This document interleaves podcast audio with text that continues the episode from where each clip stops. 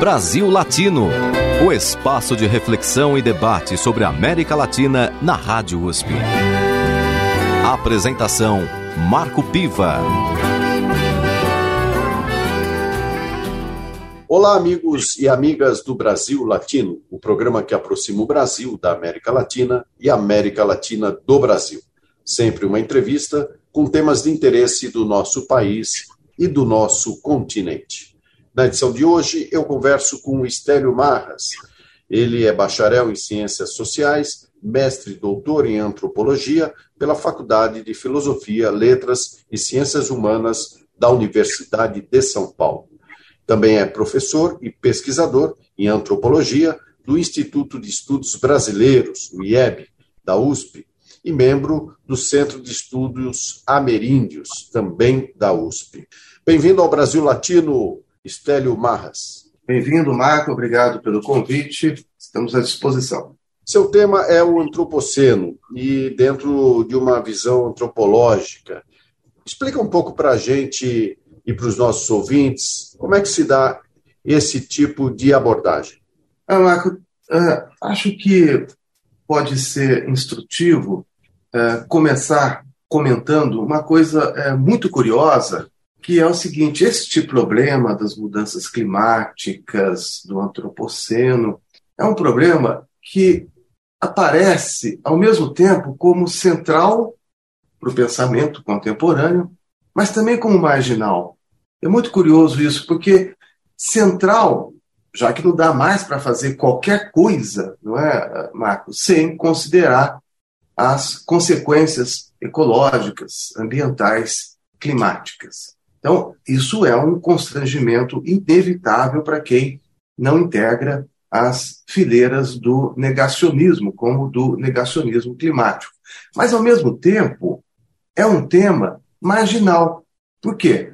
Porque, digamos, digamos os ditames majoritários, hegemônicos do progresso, do crescimento e do desenvolvimento, junto com a questão da soberania dos estados, é, esses ditames nada raramente prevalecem, Mar, no debate público sobre o destino das nações, também das nossas utopias, como ainda nos valores é, da nossa emancipação e liberdade. Então, é um tema marginal, periférico, quando o problema ecológico, climático, ambiental eu diria assim, se torna apenas uma questão a ser tratada à parte, né? ou se torna uma questão setorizada, né? como a chamada questão ambiental, quando, na verdade, essa questão é econômica, é política, é social, é cultural, é metafísica. Me permita só uma, uma interrupção, Estélio. É, dentro do que você está falando, dessa setorialização de um tema tão importante e tão global. Né? Até mesmo a denominação ambientalistas que se uhum. usa é, é, no sentido até de é como se fosse um grupo à parte que estivesse discutindo uma questão, sendo que essa questão ela é humana, ela é planetária. Perfeitamente. Eu acho que você me dá o ensejo para é, comentar ou dizer uma coisa que eu sempre gosto de dizer, é, Marco, que é o seguinte: não se trata mais de ter um partido verde, este setor, né, por robusto que seja, mas sim ter o verde em todo o partido. Esse é o ponto. E isso, então, globaliza o problema, mas isso não se faz sem muita disputa. Né? Digamos, razão e consciência, uh, Marco, não caem do céu. São objetos de disputa, de uh, disputa, luta por figuração, né? dar uma nova figuração à ideia de humano e de natureza, porque eu acho que é exatamente isso é, que está em questão.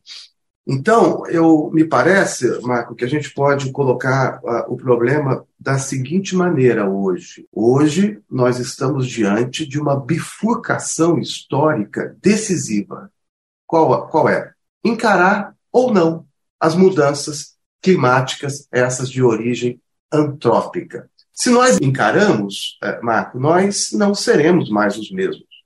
Ou seja, mutações climáticas correspondem a mutações sociais e ambas aparecem como radicais para o nosso tempo.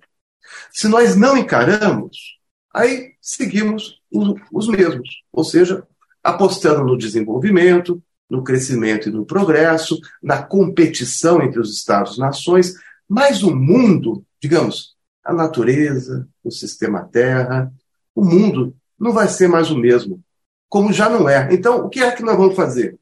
Mas quem é mesmo o sujeito coletivo desse fazer? O nós, né? Quem somos? Quem seremos nós, no sentido pronominal, diante dos nós, no sentido substantivo, os nós, os problemas que enovelam humanos numa só amarração de gente e mundo, agentes orgânicos e inorgânicos, habitats e hábitos. Então, se nós hesitamos quem, sobre quem somos e o que fazer, se nós nos deixamos tomar por dúvidas assim radicais, aí eu acho que nós damos um passo fundamental para fazer face à Gaia. E essa é uma expressão de um autor, é, um pensador contemporâneo é, da maior expressão, é um expoente é, desses, desses problemas que nós estamos discutindo, recentemente falecido, que é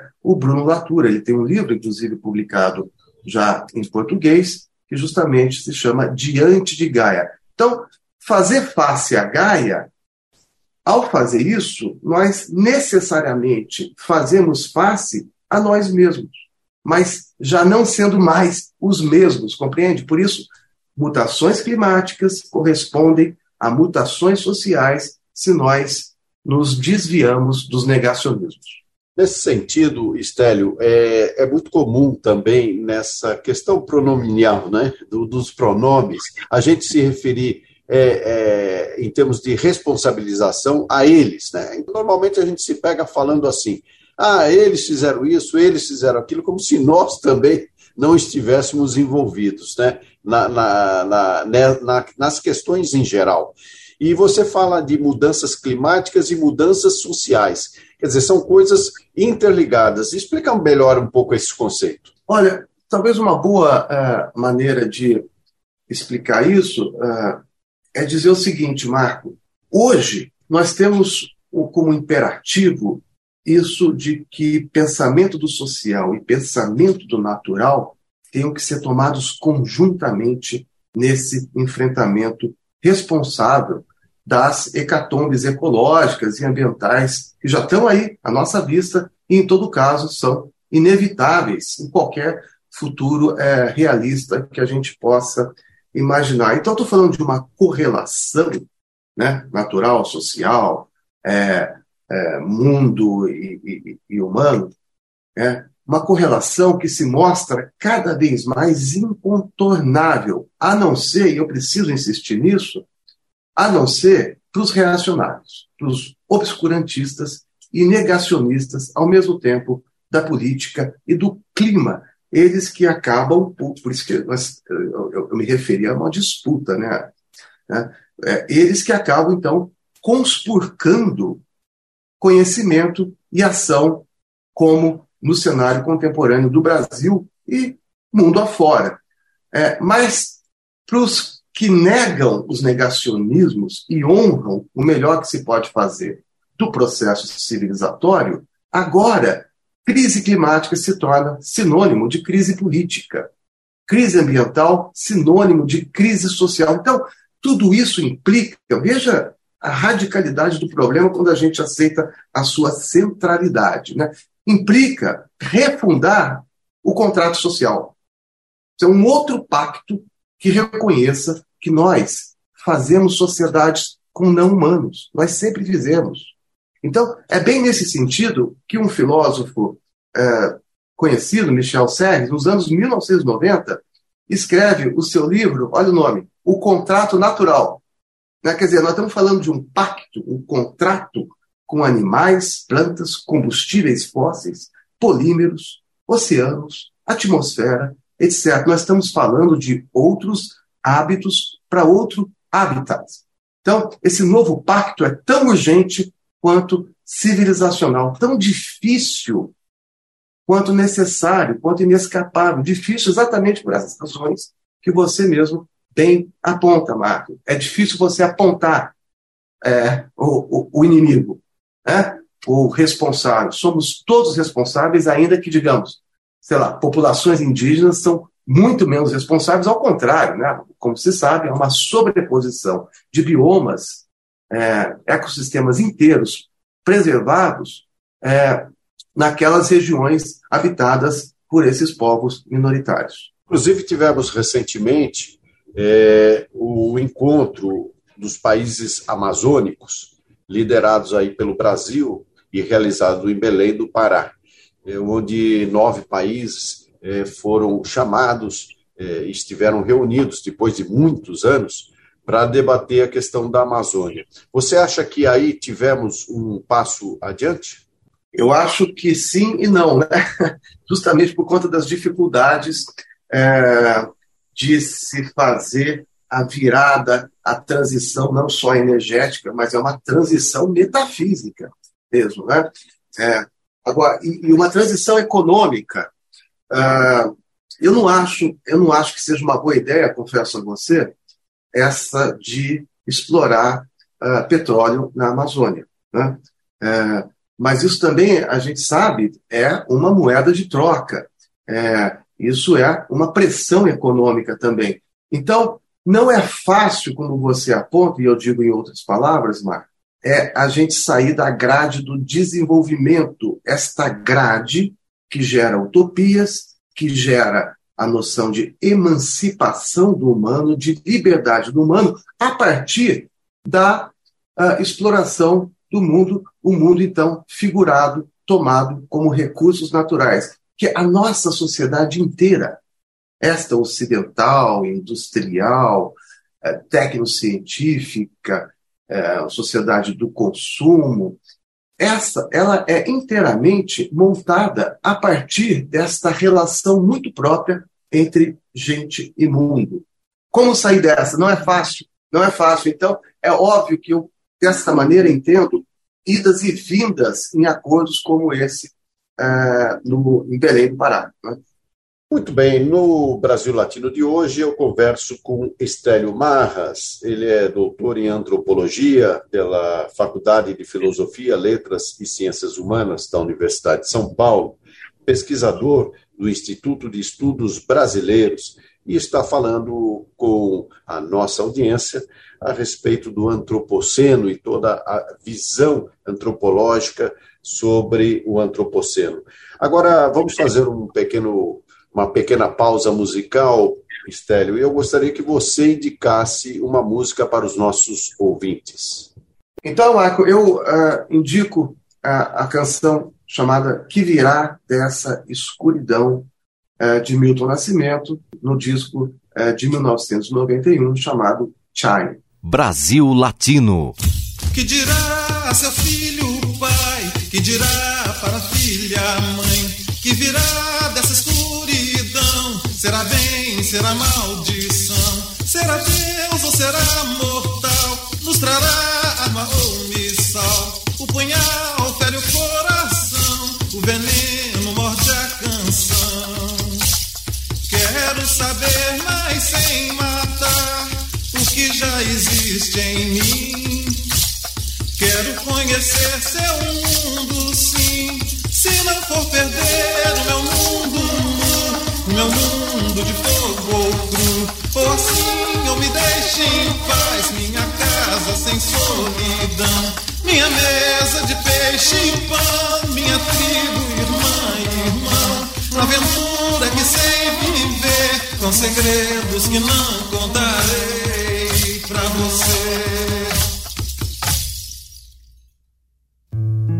Que dirá seu filho, pai? Que dirá para a filha, mãe? Que virá dessa escuridão? Será bem, será maldição? Será Deus ou será mortal? Nos trará arma ou?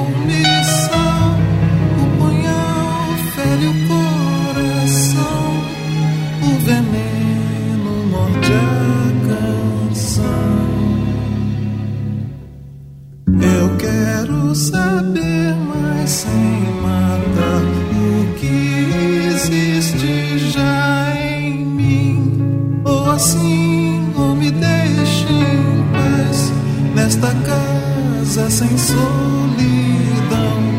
na aventura que sei viver, com segredos que não contei pra você.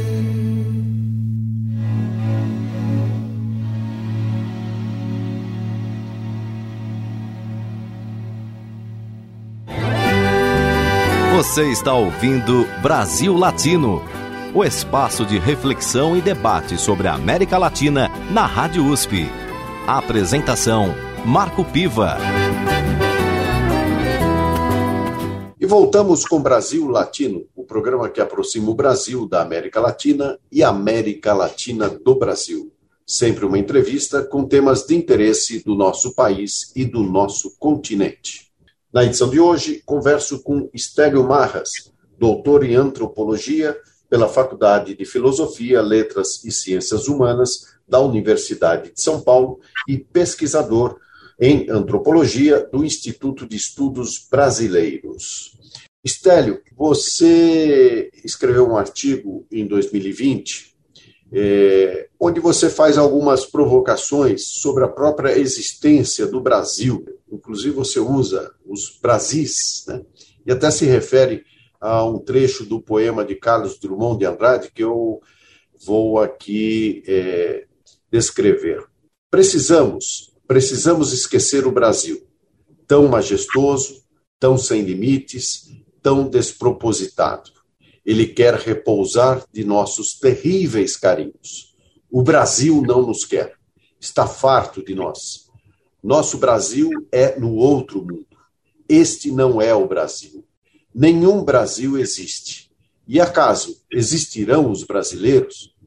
Nesse trecho de Carlos Drummond de Andrade, eh, no poema Hino Nacional, que está publicado em Brejo das Almas, de 1955, o que, que você se refere, é, a, a que você se refere exatamente? Nós não existimos como nação, ou ainda mais, como Estado-nação? Olha, Marco, ah, como sempre, a gente retoma é, autores, autoras, e nessa retomada o que a gente faz é triar, né? é como saber herdá-los. Eu acho que o que nesse trecho que você lembra, do Drummond, o modo como herdar o que aí está, é, diante dos constrangimentos de hoje, não de, dos anos 50, né? mas uma questão que ali está, e que pode ser retomada hoje com toda a pertinência, é sobre a questão unidade e diversidade. Falamos em Brasil ou em Brasis? Quer dizer, quando se fala na unidade Brasil, por certo, Estamos falando de Estado-nação, estamos falando de um coletivo já uno. Né? Agora, o que nós temos hoje é uma explosão, como você sabe, de movimentos sociais, de Brasis, portanto, o que, como também sabemos, gera reações é, as piores é, de setores mais é, conservadores. Então, falar é, ou a gente insistir na fissura do unitário do Brasil significa abrir alternativas de futuro, outros modos de é, fazer Brasil, de fazer mundo a partir da diversidade. Então, quando pensamos em quilombolas, quando pensamos é, nas populações indígenas, você note a ideia mesmo do antropoceno, apesar de né, ter esse radical antropos no nome, né, como o próprio antropologia, né, é o humano que está ali como espécie de unidade de análise, e, no entanto, quando dizemos antropoceno, não é bem de todo e qualquer humano que nós estamos falando. Né? O que, que os índios, os povos das florestas e tantos outros minoritários têm a ver com é, esse estado ecológico e climático deplorável a que nós chegamos. Nada, ao contrário, são guardiões de floresta, né? porque a presença desses povos se confunde, não por acaso, com a presença de grandes é, biomas preservados, como eu havia indicado. Então, por isso, é, me parece ser mais realista, mais preciso a gente falar não bem em antropoceno, que essa é uma generalização da atuação de uma espécie humana que nós estamos vendo, né? São tão diversos, né? E eu estou aqui comentando o tema da diversidade que está na sua questão, né? Mas sim, falarmos em capitaloceno, como, já se propôs, ou em plantation seno, como também já se propôs, ou seja, o, olha, olha uh, onde chegamos. Humano é já um modo ocidental, moderno, de destacar uma espécie das demais e, e, e destacá-la do cosmos. Hora que nós indicamos e dizemos o humano. Então, dizer humano é já indicação de que essa espécie, que seria, digamos, o suprassumo da cultura, se coloca à parte dos demais seres e entes, isso que nós chamamos é, de natureza.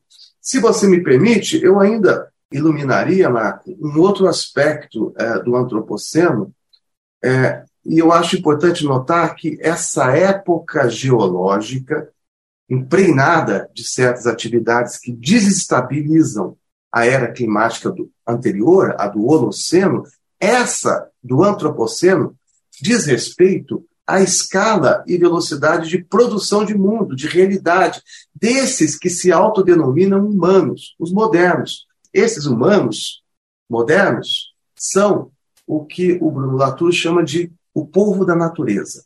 Ou o que o Davi Copenaua Yanomami chama de o povo da mercadoria. Estamos falando desta sociedade técnico-industrial de produção e consumo acelerados e volumosos. Então, humanos e qualquer outra espécie orgânica sempre participaram da composição do mundo.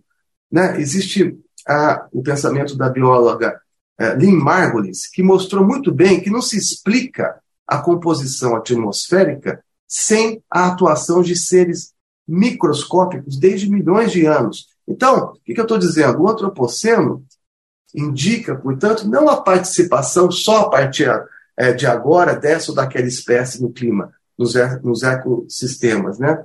mas sim uma participação em escala e velocidade de uma dada sociedade, que é a nossa.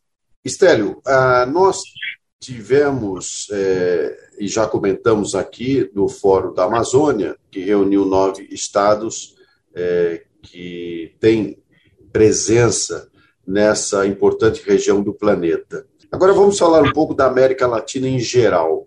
A América Latina ela tem uma diversidade muito grande, cultural, de formação política, enfim, é, poderíamos até falar de latinidades ou de diferentes Américas Latinas. Eu queria que você falasse então um pouco para os nossos ouvintes é, sobre a tua percepção de América Latina. É uma região, como você bem nota, é muito diversa do ponto de vista de uma paisagem social como de uma paisagem natural. É, o que faremos dessa diversidade? Reduziremos a uma unidade ditada pelo desenvolvimento, crescimento, progresso, ou essa diversidade pode florescer em mil modos possíveis de compor o mundo. Você veja, a ideia de bem viver, bem viver, é uma dessas. Ou seja, não é preciso nessa ideia, nesta ética, é, nesse é, modo de, de viver, não é preciso é, alcançar aqueles níveis de produção e consumo eurocentrados, né? E, e também centrados no modo americano, norte-americano de viver. Então, isso é uma alternativa. E há por onde, sempre há por onde. Ou seja, ou seja tudo de que se trata, eu diria assim, para resumir, Marco, é reunir uma diversidade cultural que é tão rica com uma diversidade natural. E isso abre mil possibilidades de viver, de construir sociedade, é, não contra a natureza, mas com a natureza. Há por onde? O presidente Lula, em seu discurso no Fórum da Amazônia, disse que não era a América Latina ou os países amazônicos que estavam precisando de dinheiro, mas é a natureza que está precisando de dinheiro.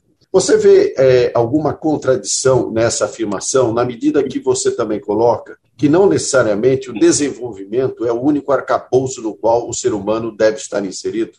Perfeitamente. Eu acho que uh, o presidente Lula, talvez isso seja inevitável, precisa, digamos, jogar nos dois campos. Né? O do desenvolvimento e o da sustentabilidade. Né? Essa é uma questão política. Agora, o que ele a, aponta claramente, isso, eu diria a você, Marco, é uma mudança do Lula 2 e do Lula 1.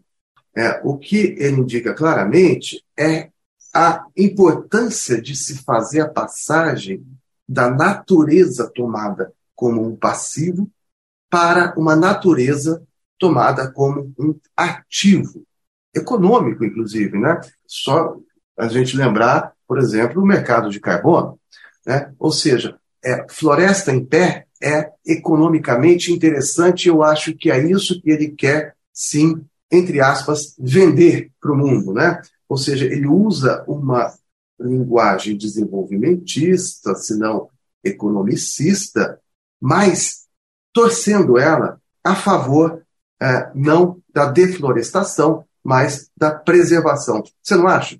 Eu acho que esse papo está bem interessante e deveríamos até continuá-lo em outra edição, mas o problema é que nós temos um tempo limitado, Estélio, e certamente fica aqui a tua pergunta para uma próxima entrevista, do ponto de vista desse tema tão interessante como é analisar as mudanças climáticas e sociais combinadas e tentando sair da caixinha, né? Porque talvez a gente esteja muito preso, é muito, a gente esteja aprisionados por determinados paradigmas que não nos permitem pensar é, a relação do homem com a natureza a partir de um novo é, consenso. Então, Estélio, é, a conversa está muito boa, mas eu tenho que encerrar o nosso programa. E te agradeço muitíssimo aqui pela participação no Brasil Latino, esperando encontrá-lo em uma nova oportunidade. Eu que agradeço, Max, estou à disposição para qualquer outro novo convite. Um grande abraço para você e para os ouvintes. Terminamos por aqui mais uma edição do Brasil Latino. Nosso programa tem a produção de áudio de Benê Ribeiro, produção de Alexandre Veiga, assistente de produção Ítalo Piva e curadoria musical Carlinhos Antunes. Você pode ouvir todas as edições do Brasil Latino em formato de podcast em soundcloud.com brlatino e também nas principais plataformas de áudio.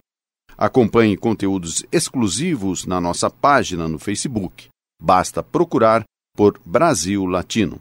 E se quiser falar com a gente, escreva para ouvinte@usp.br, repetindo ouvinte@usp.br. O Brasil Latino fica por aqui e eu espero sua audiência em nossa próxima edição. Um abraço latino-americano e até lá. Você ouviu Brasil Latino, o espaço de reflexão e debate sobre a América Latina na Rádio USP. Apresentação Marco Piva.